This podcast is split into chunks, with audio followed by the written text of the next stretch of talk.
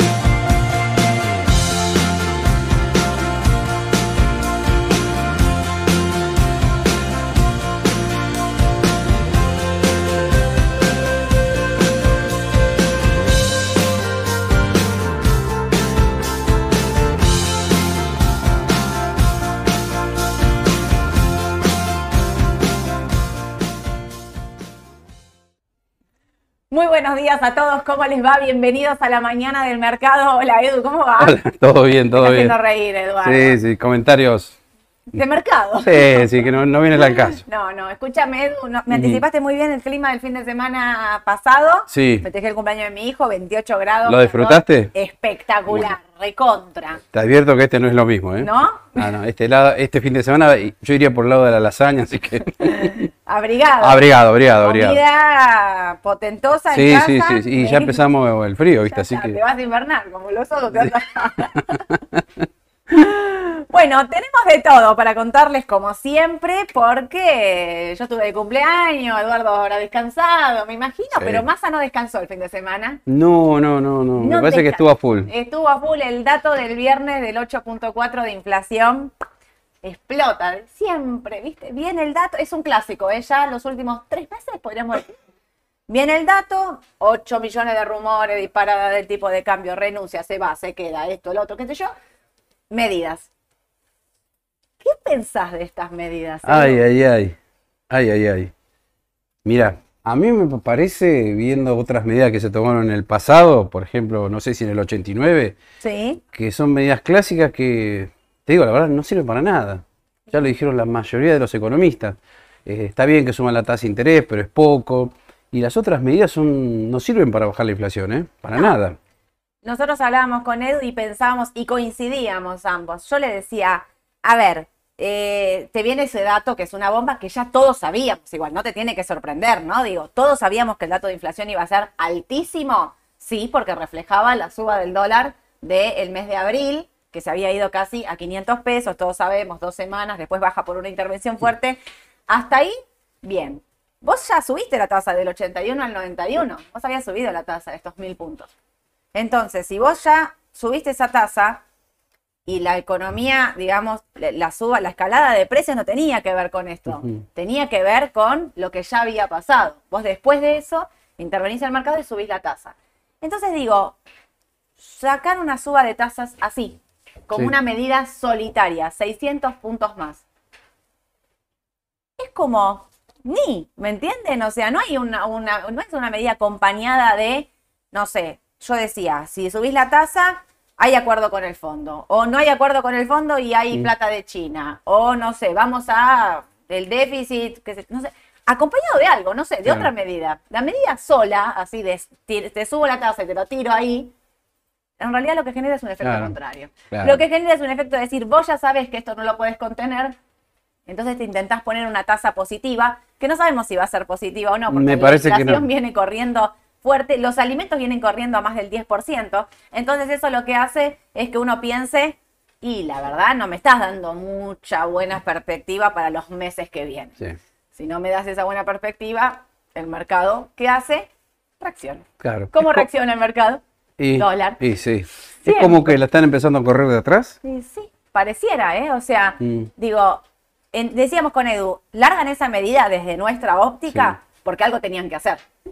Porque no podían reunirse el fin de semana y, des- y no llegar a ninguna conclusión o no sacar Iba a ser peor que no anunciar nada. Iba a ser peor. Entonces anuncian eso como una medida de, bueno, subimos la, la tasa, pero no... mm, O sea, ¿cuál es el objetivo de subir la tasa? Está bien que te quedes en pesos, pero Claro. Pero tampoco es una tasa tan atractiva. Mañana no hay una licitación. sí, mañana hay ¿Qué licitación. tasa pide el mercado, sabías? Eh, no, todavía no. porque- 150%. Claro. Es, la tasa, es lo que espera el mercado que se pida. Exactamente. Pero todavía no. La última había sido 135, implícita que la, tuvieron, la habían tenido que subir. Bueno, ahora el mercado va a pedir ya- 150. Y es que aparte más te acercás, ya todos sabemos, ¿no? Los meses de mayo, junio, julio, van a ser meses muy difíciles para las licitaciones en pesos. Porque el resultado es que hay una cantidad de pesos infernales. Por otro lado, te digo, las contras de la suba de tasa. O sea, veía un gráfico en Twitter, no olvidé ponerlo, que era eh, cuántas bases monetarias se generan por intereses Oh, del no, EDIC sí, y demás. es- Y al principio tenías, no sé, tantos tiempos, o sea, no sé, años, Sí. meses, yo. Ahora va corriendo y generás una base monetaria, o sea, a una velocidad, porque claro, la tasa corriendo al 97 es una bestialidad, Mm. Sí, sí, 97 TNA. No estamos hablando de la efectiva, la efectiva en casi en 150. Todos esos pesos circulantes corriendo al 150% anual es una bestialidad. Lo que estamos no, como dice Edu siempre, no tenemos noción de real de lo que está pasando Sí. en los números, en Sí, la sí, economía, sí, es en tremendo. pesos, en pesos.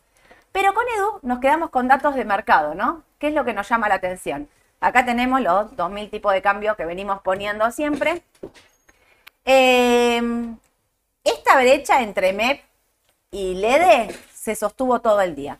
10 pesos de diferencia que se sostuvo todo el día, 4.37, 4.47. ¿Por qué pasa esto? Esto pasa como decimos siempre, los que están comprando MEP se acuerdan que se tienen que quedar 24 horas comprados Claro. en el instrumento. Entonces, como le tienen miedo a los bonos de que salga una intervención, de que bajen, qué sé yo, se van a la LEDE, que la LEDE es el instrumento más seguro. Ahora, pregunto yo, 10 pesos de diferencia es un montón. Es un montón. Pero miren esto, aparte de todo, miren esta brecha. Este, el rosita es el contado con liquidación y el violeta es el, eh, el MEP. Esto lo tienen en la página principal de Raba. Si hacen clic en dólar, es interactivo. Pueden agregar y sacar los tipos de cambio que quieran. Mm. Miren esta brecha. Esta brecha, que es este MEP eh, CCL, está en el 8. 8%. Y te digo más, en el peor momento llegó a estar 15% la brecha. La brecha estuvo en el 15 cuando llegó, cuando se fue, cuando perdió las pasos Mauricio Macri. ¿Por qué? ¿Qué es esta brecha? Esta, esta brecha para mí es la brecha del miedo, de la incertidumbre. Yo la resumo siempre de esta manera. ¿Cuál es la diferencia entre un dólar y el otro? El MEP lo tienen acá, va a caja de ahorro, el CCL es el que tenemos en Estados Unidos. Cuando alguien paga, siempre, esta brecha existe siempre, ¿eh? o sea, en algunos momentos ven que se pega, pero nunca es tan ancha. O sea, cuando esto Llegó se a abre estar miedo. 3% puede ser, hasta hace un mes y medio atrás. Mira acá. mira Claro, y vos decías, qué, qué poquita Mira brecha. Mira esto, Sabrina. Mira, Claro. Mira, cómo y, a, subiendo todos los tipos de cambio iban pegados. Y ahora pasó esto. Esto no es lo mismo que que suban los tipos de cambio. Esto es distinto. Cuando esto se empieza a abrir, esto re- requiere que el mercado duda de, eh, de los tipos de cambio, que el mercado duda de, las, de lo que va a pasar en los próximos meses. Esto es como temor. ¿Por qué alguien paga de más para llevarse los dólares? Siempre se paga de más, quiero decir esto. O sea, siempre el contado con liquidación está Mm. por encima del MEP. Pero ¿por qué alguien paga tanto de más por llevarse los dólares afuera? ¿Qué es lo que piensa que va a pasar? Tiene temor. Claro. Alguien por ahí a su vez dice, para mí no va a pasar nada y aprovecha de esa brecha. La pierde el que lleva, la gana el que trae. Claro. O sea, tus dólares valen un 8% más de afuera para acá. Es un montón. Claro. Es un montón. Ahora, es un indicador. Y está diciendo que la gente se quiere ir del país con sus dólares. Entonces, ojo con esto, que para mí es el indicador, digamos, el que más refleja el Mm. el- la, la sensación del mercado. La Claro. desconfianza del mercado para mí siempre está reflejada en esto. Vos decís acá, es suba de tipo de cambio, es corrida cambiaria. Acá, esto es otra cosa. Si esto no se corrige, está marcando otra cosa. Viste que por algo veníamos diciendo comprar CDR. ¿Por qué? Porque veíamos que el dólar iba a subir y que además Estados Unidos, lo que es acciones, estaba subiendo. Entonces, el que compra un CDR, vamos al caso más simple, el caso más conservador, Coca-Cola. Bueno, sube el CCL 2%, sube Coca-Cola fuera 2%, el CDR acá sube el 4%. Entonces, si vemos que el dólar va a seguir subiendo, esta brecha se va a ir incrementando, hay que estar más posicionado en CDR, me parece, que en acciones argentinas. Y, a Por lo menos en algunas. Claro, los que, los que desconfían del mercado local, ah, primero que estamos hablando de dos tipos de riesgo totalmente distintos. Los CDR tienen el riesgo de Estados Unidos, ahora vamos a estar hablando también qué es lo que pasa en Estados Unidos con el techo de la deuda y demás, pero Argentina tiene un riesgo de reservas, eh, económica, política, porque se vienen las elecciones, y eso genera incertidumbre en el mercado. No sabemos exactamente quiénes van a ser los candidatos. Bueno, ayer Milei presentó a, a la vicepresidenta, o Sí. sea, ya anunció su fórmula, pero exactamente las otras fórmulas no las sabemos, con lo cual tampoco, y, el mar- y las elecciones son siempre, viste, por poco como un tirar la moneda, Mm. puede pasar cualquier cosa, nadie, nadie va a poder eh, anticiparse a, a qué es lo que va a ocurrir, pero sí que la política le mete incertidumbre y, y riesgo al mercado local, porque no es lo mismo que gane un candidato que que gane otro, de acuerdo a sus posturas económicas que dicen abiertamente. Entonces, esto es lo que empieza a uno empieza a pensar de, bueno, eh, esto es riesgo local. Y el CDR es eh, estar seguros, a ver, si tenés pesos, si no puedes invertir en Estados Unidos o no querés invertir en Estados Unidos, vos comprando un CDR salís del riesgo argentino. Claro. Y después tenés las acciones argentinas como dice Edu, muchas muy buenas, con balances muy buenos, pero que no dejan de, o sea, ta- son argentinas, digamos, y ya por eso tienen un riesgo Claro. extra, ¿no? Eh, lo queríamos mostrar para que lo vean, porque no es un dato menor, me Claro. parece a mí Es para tenerlo en cuenta. es esto. para tenerlo en cuenta. Y como dijo Edu, el tema del tipo de cambio que nosotros decíamos había hecho un piso, nos daba la sensación que había hecho un piso cuando después de esa fuerte intervención ese martes, que eh, el ministro dice que va a intervenir fuertemente en el mercado para bajarlo y pasa de eh, casi cuatro, acá, ¿qué es esto? Cuatro... Y creo que lo tenemos en el gráfico, ¿no? Me Ah, parece. En el del MEP. inflación. Acá, Ahí está. Acá, casi de 4.70 se va a 4.30. Nosotros decíamos con Edu, esto nos parece que es un piso. Hay una intervención fuerte. Miren esto, ¿eh? Miren el volumen de AL30 ayer, porque muchos decían, che, eh, ayer no intervinieron eh, porque lo- el dólar subió. No, no. Sí estuvieron interviniendo. Me parece que ayer había más compradores que vendedores. y hizo que suba, porque vos salís con la artillería pesada, pero también cuando ves que del otro lado hay manos grandes que se están llevando todo, que lo que pones te lo llevan, también te vas como corriendo y esperando. En algún momento después salís vos de este lado. Que lo, ¿cómo, ¿Cómo es esta batalla? Yo pongo algo, viene Edu, se lo lleva, se lo lleva, se lo lleva, me corro, me corro. Llega un momento donde yo, que soy el que estoy interviniendo, digo, listo, hasta acá llegamos. Y le cargo a Edu una cantidad de ventas que Edu sale, huye despavorido y dice, esta batalla Claro. te la vuelvo a dar ganada. Hasta ahora siempre funciona de esa manera, pero siempre es una pelea gobierno-mercado, Sí, es sí. terrible. Pero ¿sabes qué? ¿Cuántas veces dijimos el mercado te lleva puesto? ¿Cuántas veces pasó eso? ¿Qué, qué caro sale esto?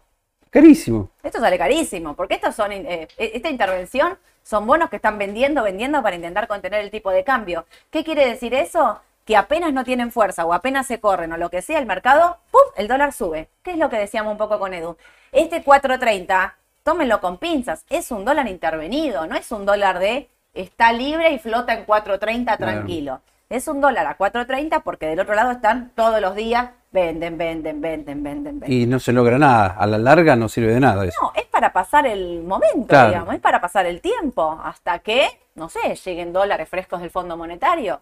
Ya cada vez igual estoy más de tu lado, ¿eh? Viste, Dólares- claro, sí. estoy viniendo para acá, te Da- digo. vendrán dos dólares. No sé, no vienen. Ahora el. Fondo Monetario Internacional igual dijo que está analizando las medidas que anunció el Ministerio de Economía.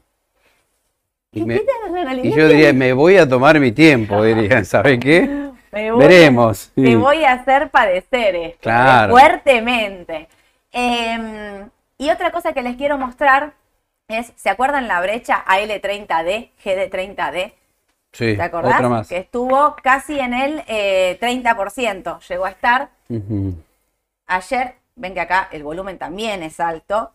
Ayer el GD30, ven que subió mucho menos que la L30. ¿Se acuerdan que estaba uno casi 21 y el otro casi 28, esta brecha del 30%? Nosotros que decíamos, el AL30D vale menos porque venden, venden, venden, lo hacen bajar. Ayer, al dejarlo subir, e intervenir, pero dejándolo subir, subía en pesos, subía en dólares. Lo que pasó es que se acorta la brecha entre AL30 y GD30, que pasa a ser casi del 20%.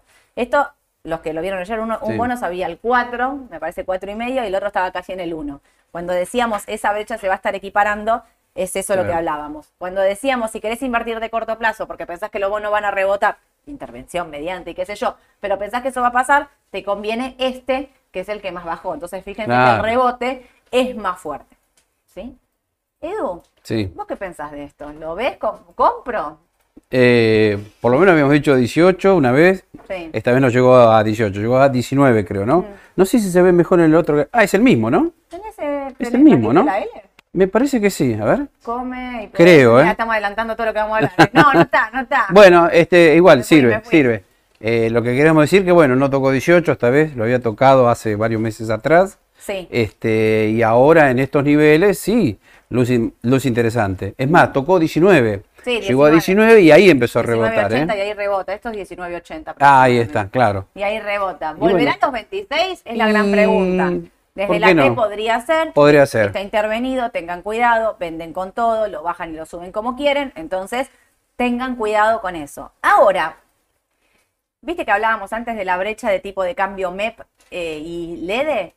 Si vos compraste a L30 y el AL30 te subió un 4%, el tipo de cambio te quedó mucho más bajo en ese parking. Entonces, qué, qué difícil la decisión, ¿no? Digo, para el conservador, para el que quiere comprar MEP únicamente, que no quiere especular, que no quiere nada, decís, che, pero pago 10 pesos de más en la LED o me voy a la L. Bueno, si te fuiste a la L te salió bien. Claro. Pero cuidado, no se confíen, porque miren lo que son estas intervenciones. Miren cuando baja. Mm. Miren, esto es una intervención fuerte, que es la de, la de la corrida cambiaria, pero miren lo que pasa, cómo llega, digamos, o sea, eh, es difícil, Es ¿no? difícil. O sea, eh, entiendan esto, que el que se queda comprado se la juega 24 horas, que quizás pagando 10 pesos de más en este momento es un montón y les conviene hacerlo por AL con todos los, re- lo- lo- lo- los riesgos de la L, ¿no? Y acá Edu me dijo eh, sabiamente, repetí el gráfico de la Ay, inflación qué mensual. tema, por Dios. Edu, yo le dije, está preocupado de verdad con la inflación. O sea, cuando lo ven que se agarra la cabeza así, es que está preocupado de verdad. Pero, ¿sabes lo que pasa? Que yo veo en muchas redes que esto está circulando ya. Y hay mucha gente que se está preocupando y mucho. ¿Por qué? Porque el que se acuerda y vivió esa época del 89 fue trágica. Claro. Yo me acuerdo cuando el gobierno decidió no vender más dólares en, no sé si fue el 8 o el 10 de febrero del año 89. Voló el dólar, voló la inflación. O sea, nadie quiere volver a eso, ¿no? No, no, Pero la no. similitud de este gráfico Sí. de lo que pasó en el 89 y lo que está pasando ahora es bastante, ¿cómo te puedo decir? Preocupante, porque es casi un calco lo que está pasando. Yo entiendo lo que dice Edu y también entiendo del otro lado que hay muchos economistas todo el tiempo diciendo la situación no es la misma, no es verdad, no estamos en una hiperinflación, pi, pi, pi, que hay un montón de cosas. Ahora, vos te girás, te olvidas de lo que dicen las palabras de todos los economistas. Yo lo entiendo a Edu porque Edu mira gráfico. Se gira y mira esto y dice, esto es igual. Es igual. Esto es igual. Entonces, la preocupación obvio que la tenemos, y, y ahí decimos, Edu, a lo bursátil, me voy directamente. Claro. Si pasa esto, ¿dónde vas? ¿Dónde te metes? Claro. ¿Dónde metes los pesos? ¿Qué Por haces eso, con los pesos? claro, vos decís, pará, si yo veo esto, si se llega a repetir, el dólar va a volar. Ahora, ¿me conviene quedarme en una tasa de interés del 97%? Si yo sé que este mes la inflación va a ser más alta de lo que fue el mes pasado. Y no, porque el dólar te puede subir 10% y ya perdiste con la tasa Claro. de interés. Edu lo que está hablando es del riesgo, ¿no? Acá estamos evaluando riesgo. ¿Sabemos si el dólar va a subir? No, no sabemos si el dólar va a subir. Sabemos si es la, la eterna discusión tasa o dólar. Vivimos todos los meses los que invierten tasa o dólar, todos los meses. Ahora, Edu que dice, che, pará, yo miro esto y veo que el riesgo es alto, no me la juego a quedarme en pesos. Claro. Dolarizo. Esa es la postura de Edu. Y es válida también. Si dolarizás, ¿en dónde dolarizás? ¿Qué dolarizás? ¿Qué compras? Y, por ejemplo, podría CDR o compro dólares mismo, MEP, que está barato todavía. Bueno. El MEP está barato. Compras MEP, compras CDR, eh, acciones argentinas, ¿hay algunas que compras? En Eh, ese contexto. habría alguna, viste, siempre decimos las que exportan, por ejemplo, Aluar, Texar, pero yo creo que sí, Sami, hay que este, dolarizarse, me parece, ahí hay que seguir, ¿eh?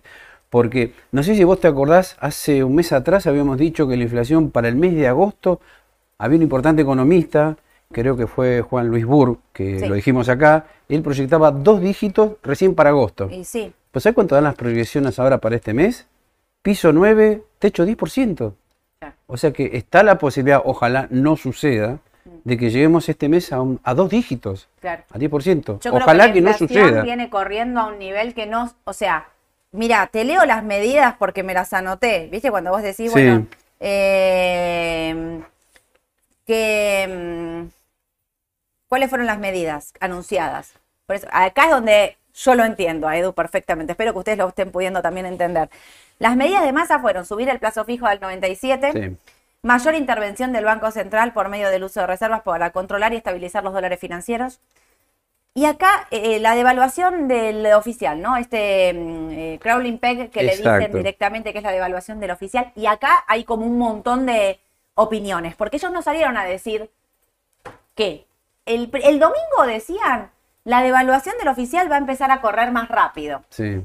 para achicar la brecha, que es un poco lo que pide el Fondo Monetario Internacional. El Fondo Monetario Internacional pide devaluar entre un 20 y un 30%. Así nos ponemos todos de acuerdo. Esto es lo que piden, ya lo dicen abiertamente, que el dólar oficial está totalmente atrasado y que hay que devaluar.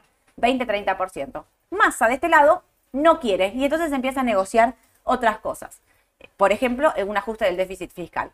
Ahora, cuando en las medidas del domingo dice que va a empezar a controlar más de cerca el tema de la devaluación del oficial, automáticamente todos los economistas dijeron va a acelerar la tasa de devaluación del oficial.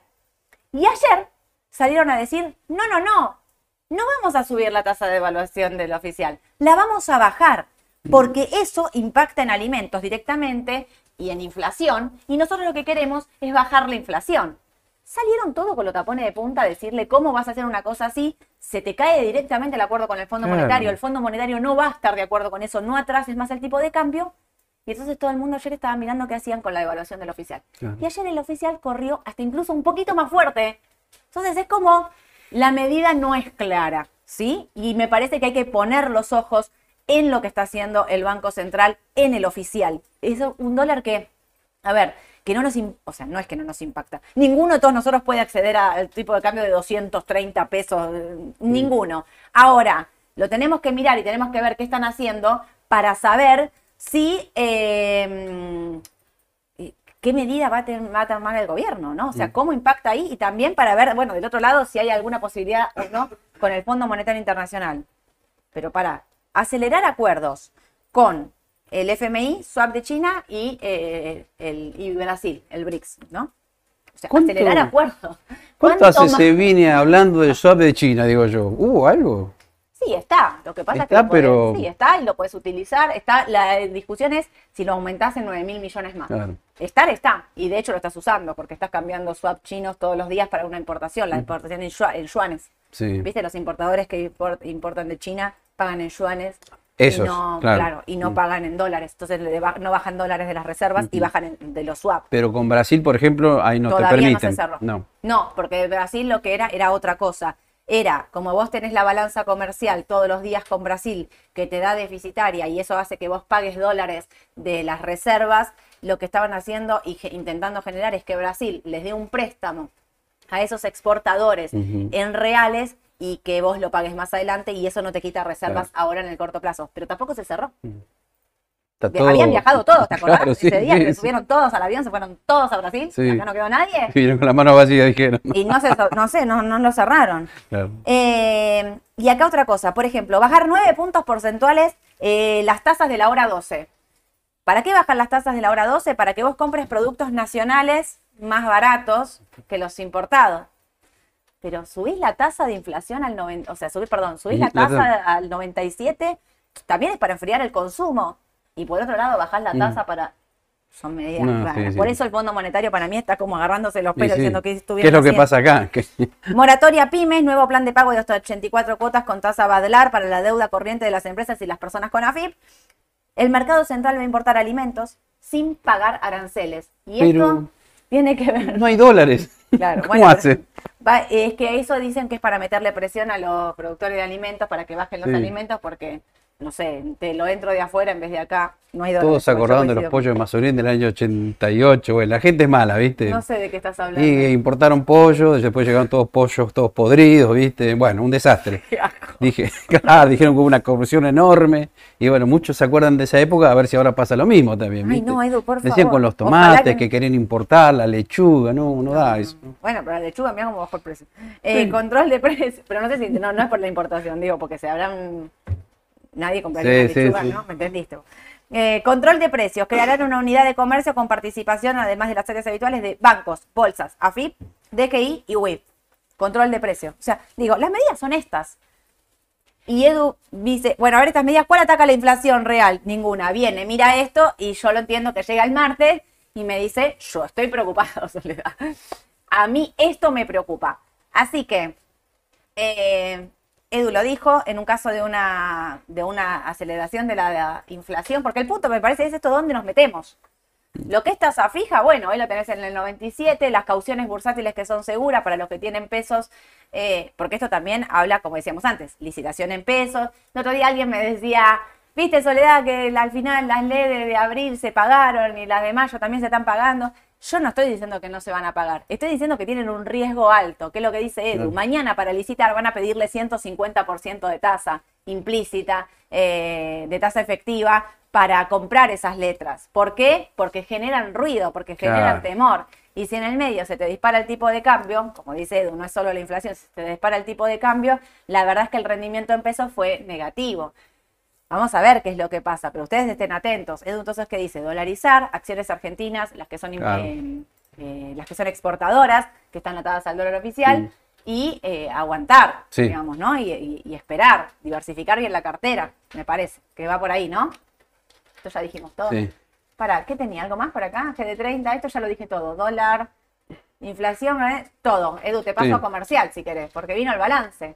Sí, sí, siguen llegando balances y muchos, ya la mayoría, bueno, ya casi ya terminó de presentar. Sí. Y bueno, repasando, mirando uno, otros del panel general, porque bueno, después lo de Semino, bueno, hubo muchos comentarios a ver si había otra perlita así. Sí. Y no sé si encontramos otra perlita, pero sí vimos los números de Come y la verdad que sorprendió gratamente, ¿no? Sí. Porque Come hacía rato que no la nombramos, no la miramos, así que bueno, Acá le pusimos los números de Come y la verdad, les vuelvo a reiterar, primero me sorprende gratamente porque en este periodo de enero, febrero, marzo, eh, 23, o sea que es el primer trimestre, presentó muy buenos resultados. Miren esto, acá el subtotal, eh, resultado operativo que bueno, es lo más importante, lo que uno más mira.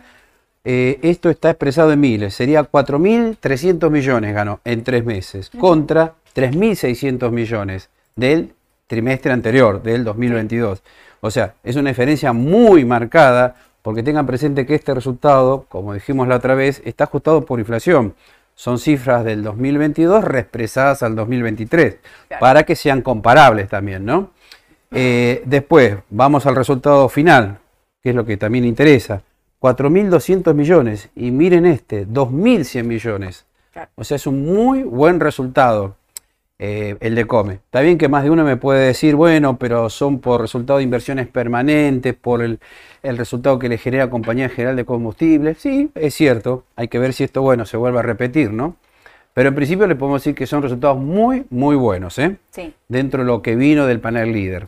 sí. Y tenemos el grafiquito también, ¿no? mirá. bueno, acá está. Acá lo que podemos ver que cada vez que llega a 30 se para, se pincha un poco. Mm.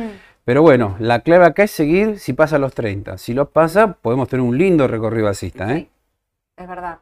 ¿Y de volumen cómo viene este papel? Eh, mm, medio flojo. flojeli, Sí, ¿no? sí, sí, eso es lo llamativo. de-. Medio flojo. Porque Le faltaría más volumen. más- Sí, es como que parece que sale, se queda, ¿no? Le falta más fuerza, me parece. Bueno, pero es, Es una opción más. Una opción más. Una opción más, ¿no? Una opción más. Y escúchame, y llegó IPF. IPF, ay, ay, ay. No IPF. gustó. Bueno, tratemos de ser bien objetivos. Sí. Malo no fue porque ganó 58 mil millones, no fue malo. Lo que pasa es que me parece que el mercado esperaba un poquito más, ¿no? Sí. Y también hicieron ruido las declaraciones del presidente diciendo que, bueno, quizás no sea tan necesario subir el precio de la nafta. Y Raro. Es raro porque muchos analistas decían, no, pero si vamos al 4% mensual desde enero hasta el día de hoy y la inflación ya está en el 8%, me parece que no sé si están así, ¿no? Habría que ver cómo sigue la película. Habría que ver qué opinan las otras refinerías también, ¿no? Shell, por ejemplo.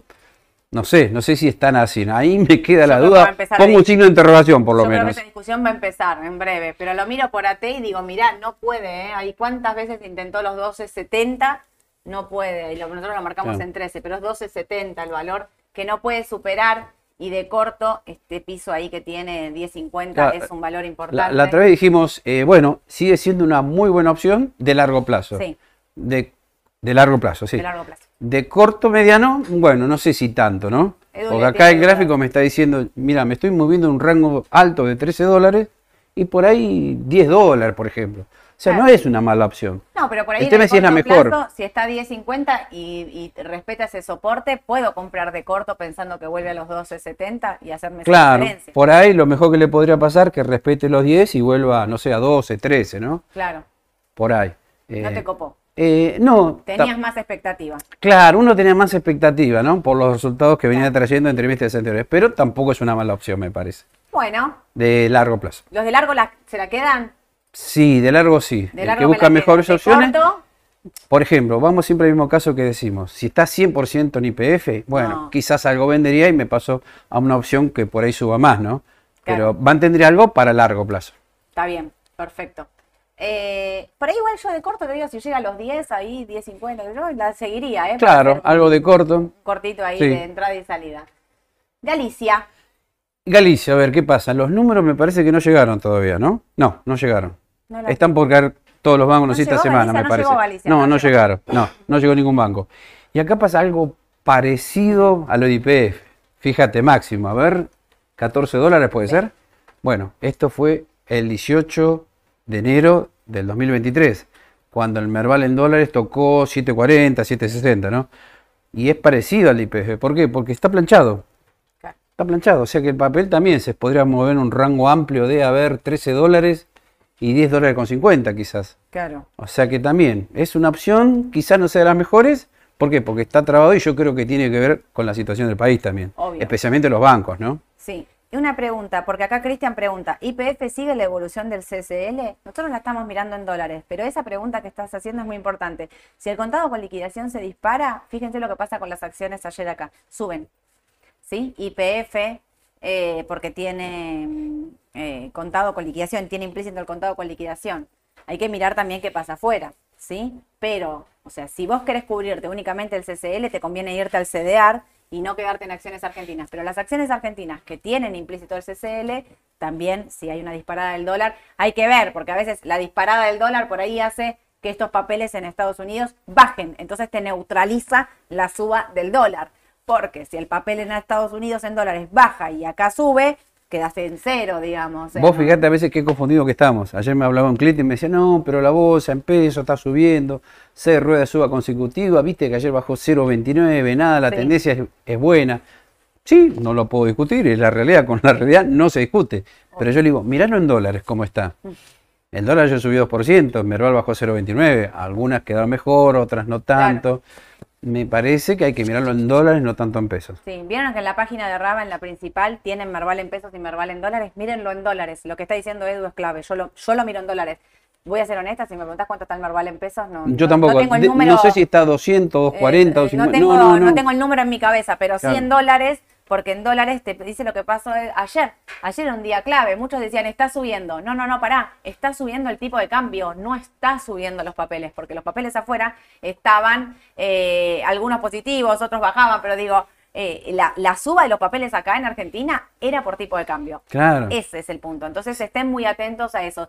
Si vos compras IPF pensando en el contado con liquidación, y si el papel sube afuera, te va a resguardar y, y digamos, pero el tema es, bueno, supongámosle una devaluación desordenada, que eso, desordenada quiere decir que los papeles en dólares bajan, acá te va a subir en pesos, pero en dólares no te va a haber cubierto porque cuando vos mires el papel en dólares, no, digamos, bajó. Por eso mir- mirar, sobre todo en momentos de tanta distorsión de precio, mirar el Merval en dólares, porque aparte con la inflación que tenés, los papeles en pesos van subiendo también de acuerdo Claro. a eso. Entonces, después te pasa que decís, uh, subió un montón, y en- cuando lo mirás en dólares no, no le ganaste. Ayer pasaba si mirabas el CEDAR, el QQQ, subía, no sé, un y medio por ciento. Pero en Estados Unidos subía el 0,30 nada más, Sí, la sí, mitad sí. de rueda. O sea, ahí Bueno, ves el efecto es- del CCL. Exacto, ahí también es la cobertura. Claro. eso, digamos, un papel, por eso nosotros decimos cobertura, un papel seguro, que se llama Coca-Cola. Porque Coca-Cola no es un papel que ni, ni que se destruye ni que sube fuerte, pero estás cubierto de tipo de cambio. Entonces, si el dólar está subiendo como ayer, Coca-Cola ayer subía Bueno. acá. ¿Me entendés? Lo Por- mismo pasó con el QQQ, lo mismo pa- ayer pasaba con todos, con todos Sí, los sí. papeles. Por eso, eh, yo sé que hay muchos clientes por ahí a veces no tienen claro eh, Mm. los CEDAR, cómo se mueven, con qué tipo de cambio. Y siempre decimos lo mismo, siga al CCL, no siga al MEP. No, Ahí hay una confusión a veces. Exacto. Siempre tenés que mirar el CCL para evaluar un CDR en pesos, Sí. ver la cotización afuera y ver la cotización del CCL acá, en Argentina. Claro, Es totalmente. clave. Miren esto y aprovecho ya y cierro con esto porque tenemos mil preguntas, Edu. Eh, Los índices de Estados Unidos. ¿Qué es lo que pasa con Estados Unidos? Estados Unidos ya entró en un en método eh, techo de deuda. Eh, ¿Qué está pasando en Estados Unidos? Tienen que ponerse de acuerdo eh, gobierno y oposición en el Congreso para subir el techo de la deuda y no entrar en default. Esta discusión ya la, tuvi- la tuvieron un montón de veces, siempre la terminan subiendo. Biden el fin de semana había sido re optimista y ayer los mercados arrancaron subiendo por, bueno, nos vamos a poner de acuerdo. qué sé yo. yo ayer hice un vivo con Aya en Instagram y le dije, yo no creo que se la den tan fácilmente ganada, la van a pelear, le van a hacer eh, sufrir. Acá estamos. Hoy salieron a decir que no están tan seguros de que esto va a ser así, de que va a haber discusión, de que hay posibilidades de que Estados Unidos entre en default. Es un default como raro, porque no es que dejan de pagar los bonos del tesoro. Mucha pregunta Mm. sobre, ¿dejan de pagar los bonos del tesoro? No, como que Mm. dejan de pagar las cuentas corrientes Claro. eh, del Estado. Cada Estado eh, tiene una... Nosotros acá pensamos entrar en default y pensamos Sí. los bonos al tacho, no pagamos nada, sacamos la bandera del. FMI y a la lona. No, no funciona tan de esa manera, pero sí que esto va a tener volatilidad y que esto lo que le está pasando es que no sube por ese riesgo, ¿no? Entonces, miren, igual miren, le voy a, voy- traje una perla para Edu, para que él me ¿Eh? está siempre diciendo. Este es el Dow Jones, ¿sí? Mm. Este es el QQQ. Miren qué distinto que está uno del otro. Lo dijimos Son varias veces esto. Dos gráficos totalmente distintos. Este es el Dow Jones, son las principales 30 empresas industriales de Estados Unidos. Está haciendo un piso ahí, ¿eh? Ojo con este valor. Ahí los 332, eh, 327 sería un piso clave de que no, no tendría que cortar. Ahora, miren el QQQ. Totalmente distinto. Está para arriba, los balances tecnológicos son muy buenos. Esto, esto va más por la tasa. Esto va más por si. Powell sube o no sube la tasa eh, de interés de Estados Unidos. Entonces, lo que pasa es que como ya la subió ahora 25 puntos, la expectativa es que no la vuelva a subir, ojo que vuelve a hablar esta semana y que nunca es tan copado como nosotros pensamos, y tiene un techo en el corto plazo de 3.33. Entonces, el QQQ está mejor que el Dow Jones.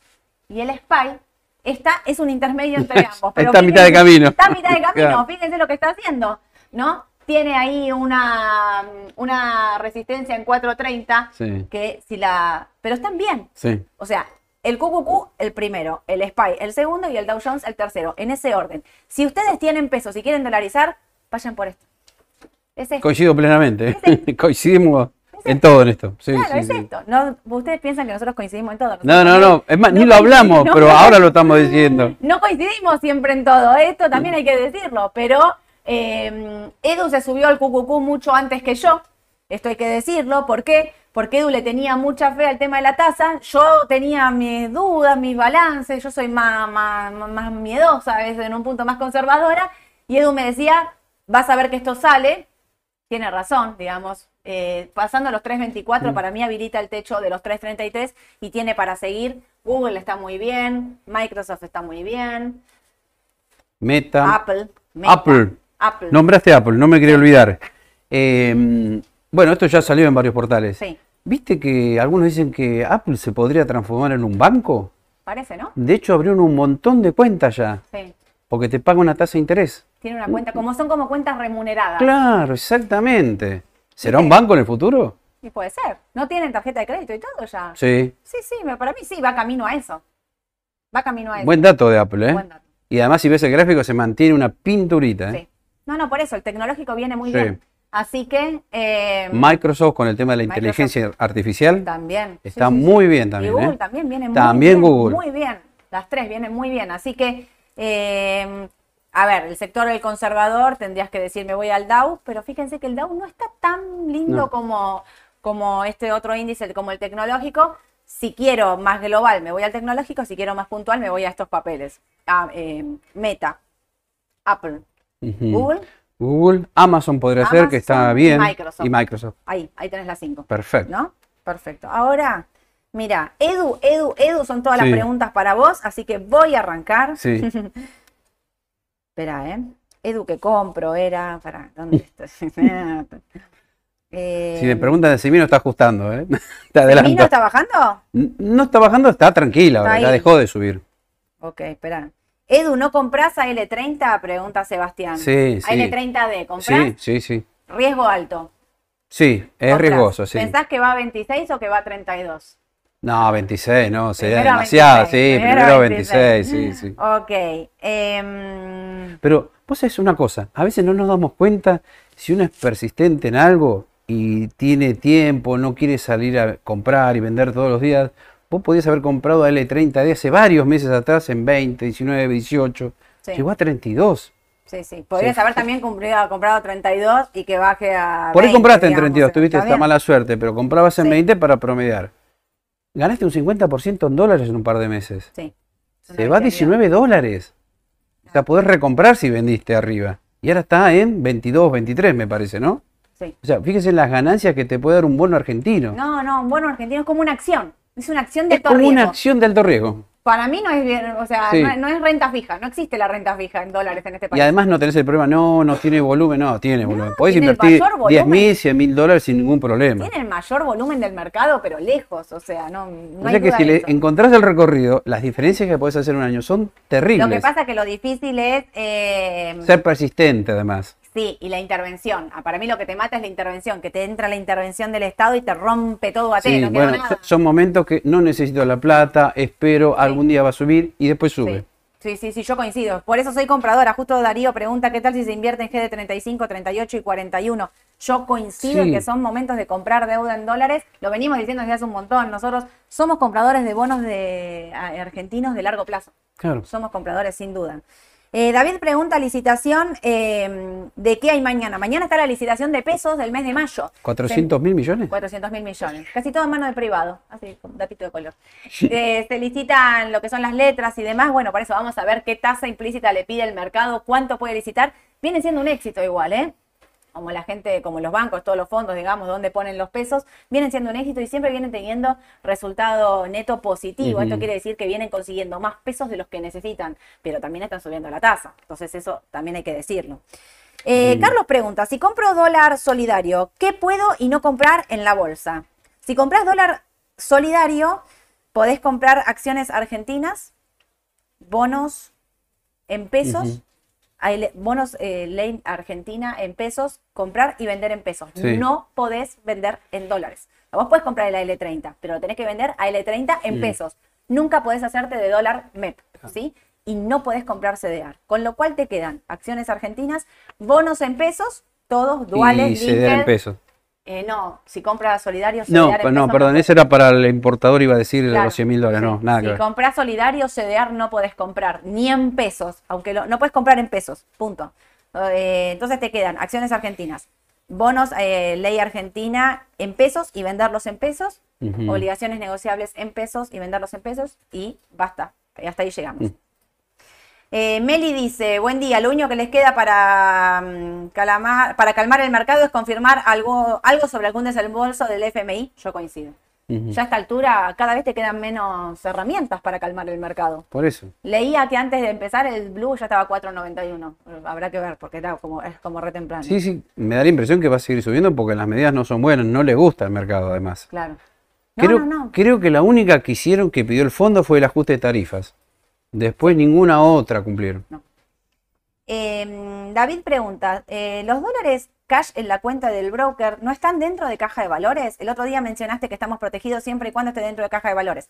No, claro, acá hay una diferencia. Los dólares cash en todas las cuentas comitentes están en banco de valores. ¿sí? Los bancos tienen todos Sí. encajes con respecto a los dólares, que es lo que tenemos todos. Ahora, las tenencias en caja de valores son activos financieros, son otra cosa. Lo que nosotros mencionábamos con Edu el otro día es, por ejemplo, en Raba tenés los dólares eh, cash en el banco de valores. Por Mm. eso decíamos también la caución bursátil, que es una buena herramienta porque está garantizada. Claro. Ayer, ayer eh, empezó cuatro y medio, cinco en dólares, después bajó al 2, porque también hay como muchos dólares diciendo, ah, bueno, Sí. los, los resguardo ahí. Y por otro lado, los activos financieros están en caja de valores. Cualquier activo financiero en dólares y demás está en Sí. caja de valores. Entonces, ahí se radica una diferencia, de, digamos, de seguridad importante. Una cosa está en banco y otra cosa está en caja. ¿Qué se tocó en el 2001? Como decíamos con Edu, las cosas de caja de valores no, no se tocaron. De hecho, Ale contaba, eh, Ale Barbarota, los que vieron la decisión justa, contaba que hubo fondos comunes de inversión que desarmaron la cuota aparte y les dieron parte de, de los activos Activo, directamente para depositar en caja de valor. Bueno, que fue en ese momento fue como un lío. Nosotros igual con Edu no pensamos que eso va a ocurrir, ¿eh? lo queremos aclarar y lo recontra aclaramos una vez más. De, nosotros no vemos un corralito, no pensamos que se van a tocar tenencia de, de- de dólares de cuenta, no vemos ni cerca ese escenario. Mm. Pero entendemos que eh, los retiros de depósitos en dólares vienen aumentando día tras día y que te genera Mm. eh, incertidumbre. Sí, sí. Lo mismo de siempre. José dice, estando el plazo fijo con una TEA de 150 anual, ¿es descabellado pensar que la canasta básica va a subir un 5% semanal? Bueno, ese es el temor de él. Bueno, ¿te acuerdas que muchas veces dijimos la inflación semanal estaba en el 2%, después 3,5%? La última medición de los analistas, 4,5 semanal. Sí. O sea que ya estamos con un piso de inflación a mitad de mes del 7%, mínimo, ¿eh? Y faltan todavía 15 días. Está todo dicho. Eh, Sebastián dice, Texar otra vez en máximos, ¿tendrá chances de seguir subiendo en este contexto? Puede ser, sí. Sí, porque eh, eh, repetimos un poco esto. El gobierno no es claro con respecto a qué va a hacer con la devaluación del oficial, si la va a trazar o la va a acelerar. No es claro. Un día dicen una cosa y otro día dicen otra. Y eh, no hubo una comunicación oficial. Entonces todo lo dejas medio como a, a opiniones. Y por otro lado, Texar es cobertura. Claro. Entonces, eh, ante un riesgo, digamos, de, de devaluación del oficial, y eh, Texar y Aluar son cobertura, Sí. aparte son las dos del líder, con muy buen volumen, eh, papeles firmes, digamos. Quizás sea mejor Aluar porque exporta más por ahí. Sí, Aluar exporta más Sí, que el Texar. 70 creo que es. Sí, Y no sé si Texar el 15 o el 20 más o menos. claro. Eh, ¿Los dólares cable dentro del broker están protegidos? Sí, porque los dólares cable no están acá en Argentina. Los dólares cable están directamente afuera, entonces eso no, no corre ningún riesgo de, de cualquier situación que pase acá en Argentina. Claro, y convengamos también de paso decirlo, si te llevas dólares afuera y no haces nada, bueno, yo lo que haría, compraría bonos del tesoro, como para que Claro. me genere algo, una tasa de Sí, cuatro y interés, medio. cuatro y medio, que va, está bastante bien, ¿no? Por eso, para no tener 100 mil dólares afuera, ponerle que recibiste una herencia, vendiste una propiedad y te llevas todo afuera por las dudas. Tal bueno, cual. Hace algo con bonos del tesoro, por lo menos. Algo te va a dar de interés en el año, ¿no? Claro. Para no tener la parada y no te genere nada. Tal cual. Federico dice, ¿qué recomienda? Tengo dólares MEP en la cuenta de un broker, no me permiten transferirlos al banco en que invierto. Federico, si compraste No. dólares MEP Sí. en la cuenta, tienen que ir al banco. Sí o sí. No puedes comprar otra cosa. Tienen que sí o sí pasar por el banco y después volver a reinvertirlos. El otro día dijimos, ¿en qué, qué puedes hacer que no tenés que ir al banco y volver? O sea, compraste MEP, van al banco, vuelven y haces caución bursátil. En la caución bursátil sí podés renovarla, renovarla, renovarla. O sea, colocar estos dólares constantemente en el mercado sin retirarlos ir al banco. Ahora, cortaste la caución y decís quiero comprar Coca-Cola en dólares, vuelta al banco y vuelta a comprar Coca-Cola en dólares. Estas normativas lindas del mercado, chicos, no, no nos aburrimos nunca. Alejandro, a- eh, Edu, si sube el CCL, las argentinas que tienen ADR, ¿ajustan su valor en pesos como un CDR o no tiene nada que ver? No, siguen al CCL, Claro. todos los ADR, igual que los CDR, todos. El tema hay que ver qué pasa con el ADR afuera, porque ayer vimos que, por ejemplo, IPF bajaba el 4, Ah. bajaba el 3 Galicia. Bueno, ese efecto también se tiene en cuenta acá. Claro. Capaz que se compensa, porque si sube 3% de CCL, baja 3% afuera, el efecto es cero. Claro. Pero saber lo que en dólares estás perdiendo. Tal cual. Es, es- es- la cuenta es esa. Sí. Sube 3% el dólar, baja 3% la acción, la, eh, la- la acción en pesos va a quedar en cero. Pero no significa que estás ganando en Claro, estás no en cero. significa que estás ganando. Significa Estás que perdiendo en dólares, claro. Exactamente. Si el dólar está subiendo un 3 estás, y tu acción está subiendo cero, estás Mm. perdiendo en dólares. Por eso miren mucho el tema de los CDR, que sí siguen, eh, a ver, en, en- en papeles como el QQQ que dice, ayer bajaba el 0,3, Perdón, subía el 0,3, eh, el dólar, eh, el contado con liquidación que estaba subiendo 2, 3%, se notaba enseguida en los CDR. Los, eh, los CDR de resguardo, Coca-Cola, eh, Procter and Gamble, para los que preguntaban por Barrick-Gold, están muy cerca del techo el oro, así que tengan Mm. cuidado, pero podría ser. Eh, la baja de vista, ya ahí no es conservadora, pero la baja de vista. ¿Viste que Estados Unidos dijo que va, me acordé así de golpe. Sí, ¿Viste ¿eh? que Estados Unidos dijo que va a comprar barriles de petróleo? Para. Algo vi, algo. Sí, tres-. ¿cuánto es, Aye? ¿3 mil millones de barriles? ¿3 millones? Tres, no, no me acuerdo, tiene un número ahí, era un número grande. Pero lo van a usar como reserva, o sea, no es que lo van a utilizar. Y, ¿Y bueno, los ver qué vendedores? pasa con lo petrolero, ¿no? Porque estaba Claro. subiendo un poquito, así que Bien. bien, bien para el WTI. Eh, eh, Agustín pregunta, ¿por qué no invertir un poco en el dólar y otra parte en tasa? Sí, sí, claro, nosotros lo que estamos diciendo siempre es diversificar. Ahora, en este momento estamos más dolarizados que en tasa. Tenemos una parte en tasa chiquita, pero vamos más para dolarizar cartera. Ya, ya estás en modo elecciones vos, ya estás como... Y sí, Ya- ya, ya empezamos, me parece. Ya, de- Milei ya, ya dijo a la candidata. Sí, Yo pensé que iba a ser Mondino la candidata, tanto decían. No, fue, pero no, No. dice que va al, al una Senado, amiga al de. Senado. Ah, puede ser, puede Mondino al ser. Senado. Sí. Eh, eh, Paola te pregunta, Edu, estoy líquida en pesos. ¿Qué No. compro de Ah. riesgo? Y de riesgo. Paola, sí, te un, pregunta. Un CDR, no, no me cabe la menor duda. ¿Qué compras? Y algo relacionado con lo tecnológico. Eh, yo de riesgo te puedo agregar una cosa. Sí. Viene el balance de Globant. el 18, lo fueron cambiando, que el 11 Sí. viene. El balance de Globan el 18. Tuvo una baja impresionante, no encontramos, no encontré un analista que me pueda explicar el por qué la baja de Globan. Eh, cuando la mirás por AT, rebotó en Mm. un valor clave y ayer subía el 3,5%. Eh, La expectativa del balance es buena. Yo, Una fichita. una ficha de riesgo. Está bien. Una ficha de riesgo porque el balance, viste, que es como tirar la moneda, viene bien y la expectativa es mala, qué sé yo, eh, se va para, va para abajo. Pero yo Bueno, que esto pasó con Bioceres, que venía bajando un par de ruedas, llegó el balance y subió 10%. 10%. Bueno, vio Si vi- balance espectacular. Por eso, si viene bien, por ahí la pegás. Claro. Eh, nada que te- David dice, nada que tenga que ver con ser, es bueno invertir en sí, nada que tenga que ver con lo estatal. Bueno, lo estatal tiene riesgo, todo lo Mm. que es ser, todo lo que es, eh, tiene riesgo de reperfilamiento, por eso las tasas. Eh, hola, eh, Enzo nos pregunta, pero tener una cuenta en dólares para obtener el dólar MEP y voy al banco y me dicen que tengo que ganar 80 mil pesos para que me abran la cuenta, ¿es así? No, lo que está pasando, no sé si es así, pero digo, lo que está pasando es que los bancos no abren una cuenta en dólares ni a palo. No le quieren abrir una caja de ahorro en dólares, están totalmente negados. Y encima cuando te abren la caja de ahorro en dólares te dicen que Mm. por seis meses no la puedes usar. Bueno, no te dicen, es normativa. Sí, es normativa. Por seis meses no puedes utilizar esa cuenta, con lo cual, nada. Bueno, Eh, tiene lógica porque si vos una cuenta, tenés una cuenta en pesos o en dólares, no la mueves por seis meses, el banco también no sé si te la bloquea. Claro. Algo pasa también, ¿no? Sí, Cuando no, si pasan seis meses, sí, si la tenés te activa, algo pasa. O te la cierran si está en Si cero. no te sí. quieren cobrar 50 dólares en mantenimiento la cuenta. sí. Eh, Carlos pregunta, ¿en los CDR ya tienen la devaluación incluida? No, ese concepto está mal. Está mal. Porque una cosa es el oficial, que está 2.30, 2.30. 2.40. Si devalúan el CDR, no pasa nada porque se mueve a través del CCL. Sí, exacto. Eh, la a ver, la devaluación puede ser que se corte la brecha, entonces que suba fuerte el oficial y que el contado con liquidación quede más o menos en estos precios, entonces lo que haces es acortar la brecha.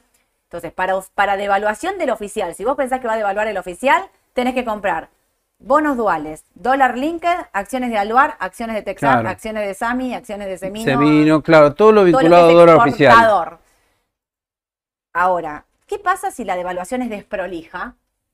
Sube el, el oficial y Mm, sube el y contado sube, de liquidación claro. y se mantiene la brecha Correcto. en un estado de, de- de- de- de- de riesgo, podría pasar eso. Los, eh, los CDR van a cubrir Sí. esa. Los CDR van contra el contado con liquidación. Y lo oficial va contra eh, acciones argentinas Mm. o estos bonos que yo mencioné. Mm. Justo acá me pregunta Esteban, Sole, soy importador, estoy al límite de CDR, ¿hacia dónde voy para cubrirnos? Yo tendría que decir que te tenés que cubrir con bonos linked, duales o ROFEX. La realidad es que las tasas de los tres están altísimas y muchos eligen aluar eh, también para cubrirse de esa situación. Mm. Lo que yo haría si soy importador es diversifico, no cubro en un solo instrumento ni a palos Claro. porque el riesgo de, de- de los, de los elementos estatales de cobertura son altos. Y hay un bono de la provincia, me acuerdo también, que algunos lo usan. El BA37D, ¿puede ser? Sí. Ese también podría ser, pero bueno, de la provincia de Pero Buenos la Aires. provincia de Buenos Aires tiene re poca liquidez. Claro, ahí está el Tiene problema. re poca liquidez. Bueno, Edu, hay eh, 8000. ¿Nadie nombra nada de Bol? Es que yo lo prometí, no lo dije, me olvidé. Ah. Te dilo vos. Bueno, decimos lo de la OPA de Bol, que bueno, salió que, eh, bueno, finalmente va a ser a 7.92, que bueno, eso se va a ir ajustando por inflación. A marzo 2023 ya daba 8,36 y algunos dicen que al día de hoy ya estaría cerca de los 9, me parece, 9,01, ¿no? Así que bueno, ténganlo en presente también, ¿no? Ese Tal temita cual. para los que tienen Bol. Para los que tienen Volt, exactamente. Bien. Eh, Jorge pregunta, ¿te cierro con esta, Edu? Sí. Jorge pregunta, ¿está para vender vista y pasarse a una tecnológica? Es difícil. Ah, ¿eh? qué linda pregunta. Esa sí que me gustó. No lo tenemos el gráfico acá, ¿no? No, no tengo. Ahora, Pero podemos traerlo para el podemos jueves. traerlo porque a los dos nos gusta vista. Sí, mucho. Pero viste que viste últimamente en el corto plazo está media extraña. Sí. Sube un día, baja fuerte otro día, sube, pero tiene todos los indicadores al alza. Mm. Pero también uno se pregunta, está bien, es una empresa mexicana, eh, me había Sí, dicho de- Alejandro, sí, muy bien, De Galucho. De Galucho. presidente de IPF. pero tiene mucha presencia en Argentina. Ujú. Se complican las cosas en Argentina, ponele. Sí. Las cotizaciones de los papeles argentinos, ¿cómo pensás que pueden reaccionar? Digamos que hay una fuerte Sí. devaluación, se dispara más la inflación, ¿cómo se Yo creo que comportan los papeles argentinos? de eso. Porque yo no la veo como un papel argentino, la veo con una fuerte, un pa- una empresa con una exposición fuerte en Argentina, Es pero distinta. no la veo, no es una, no es una empresa argentina. Claro. Eh, lo que sí me parece, a ver, el tema de la oportunidad. Ahí, ahí, ahí me radica la, la consulta. Claro. Te pregunto a vos. Sí. ¿Ves subiendo más fuerte vista en el corto plazo o el QQQ? Me siento más seguro con el QQQ. De corto plazo. De corto plazo. Vista es un papelazo para tener en cartera. No desarmaría mi posición de vista para pasarme a QQQ. Pero lo que sí creo, ojo con el petróleo, porque el petróleo está para rebotar fuerte. Pero digo, si esto no ocurre, porque vemos que Vista viene teniendo un, una- un movimiento de corto plazo errático, si esto no ocurre de corto plazo, quizás el QQQ sí tiene un rebote más Sí, fuerte sí, sí. de corto. Y, y te doy el mismo ejemplo de siempre. Si esa persona está 100% en vista, sí vendría ya un 20% o un 30% y me paso QQQ. Eso seguro. Depende Si cómo te ¿cómo? Para, agarre. repetime, ¿cómo? Depende cómo te agarre. Ponele que estamos ante la presencia de un cliente que tiene vista hace 3, 4 años atrás. Sí. Ganaste fortunas. Sí. Fortuna. Bueno, ahora sí me planteo, che, ¿qué pasa si vista se queda, no empieza a subir, hace lo que hace ahora IPF? Bueno, un 20, un 30% a QQQ Claro. no está nada mal, No, te no. diría. ¿eh? No, por eso Depende cómo te agarre. También, diversificar. Claro, diversificar. Exacto. Pero bueno, bueno, Edu, Sony 39. 39, ya, ya abrió 39, afuera. Ya abrió afuera, no sé, no sé qué está pasando. Escúchenme una cosa. Tengo un montón de cosas para decirles. Once y media, vamos a pasarles el link porque hago pasando pantalla con, eh, con Santi en Canal E. No se lo pierdan, está buenísimo porque ahí ya estoy hablando con Mercado Abierto. Pasando pantalla con Sole se llama, es una sección donde hablamos específicamente de qué estás viendo, a ver cuánto está el dólar, cuánto está esto, cuánto está. Buenísima, Canal E, no se lo pierdan. Los que son nuevos, porque hoy superamos los 1100 personas que nos No, estaban bien. mirando, Edu. Así que muchísimas gracias a todos. Los que son nuevos, y hoy hubo un montón de preguntas que no contestamos, los invito a que envíen un mensaje a este WhatsApp, porque hoy está todo el equipo acá, la mesa de operadores, todos contestando preguntas. Así que aprovechen y métanle pata, manden, manden preguntas, que hoy estamos todos acá y contestamos. Eh, muchísimas gracias a todos los que nos están viendo. Pónganle like a la publicación, así seguimos creciendo en cantidad de espectadores y llegamos a cada vez a más gente. Gracias a los que ayer se sumaron al vivo de Instagram. Y hoy a la tarde, a las 5 de la tarde, los espero en la decisión justa con Ale. Que, ¿qué, Ale, ¿qué vas a hablar? Ah, Uh, mola, me- mole, me encantó, no, me encantó. muy bien en Lo este veo, eh. Mola, mole. Mola y moli, así encantó. que viene clave, alimentos y... Sí, mola es una buena opción, ¿eh? Una buena opción. Sí, Sí, sí, gustó, me encantó. gustó. A las 5 de la tarde no se pierdan la decisión justa con Ale. Muchísimas gracias a todos por sumarse. Los veo a la tarde. Que tengan un excelente día. Chau, chau.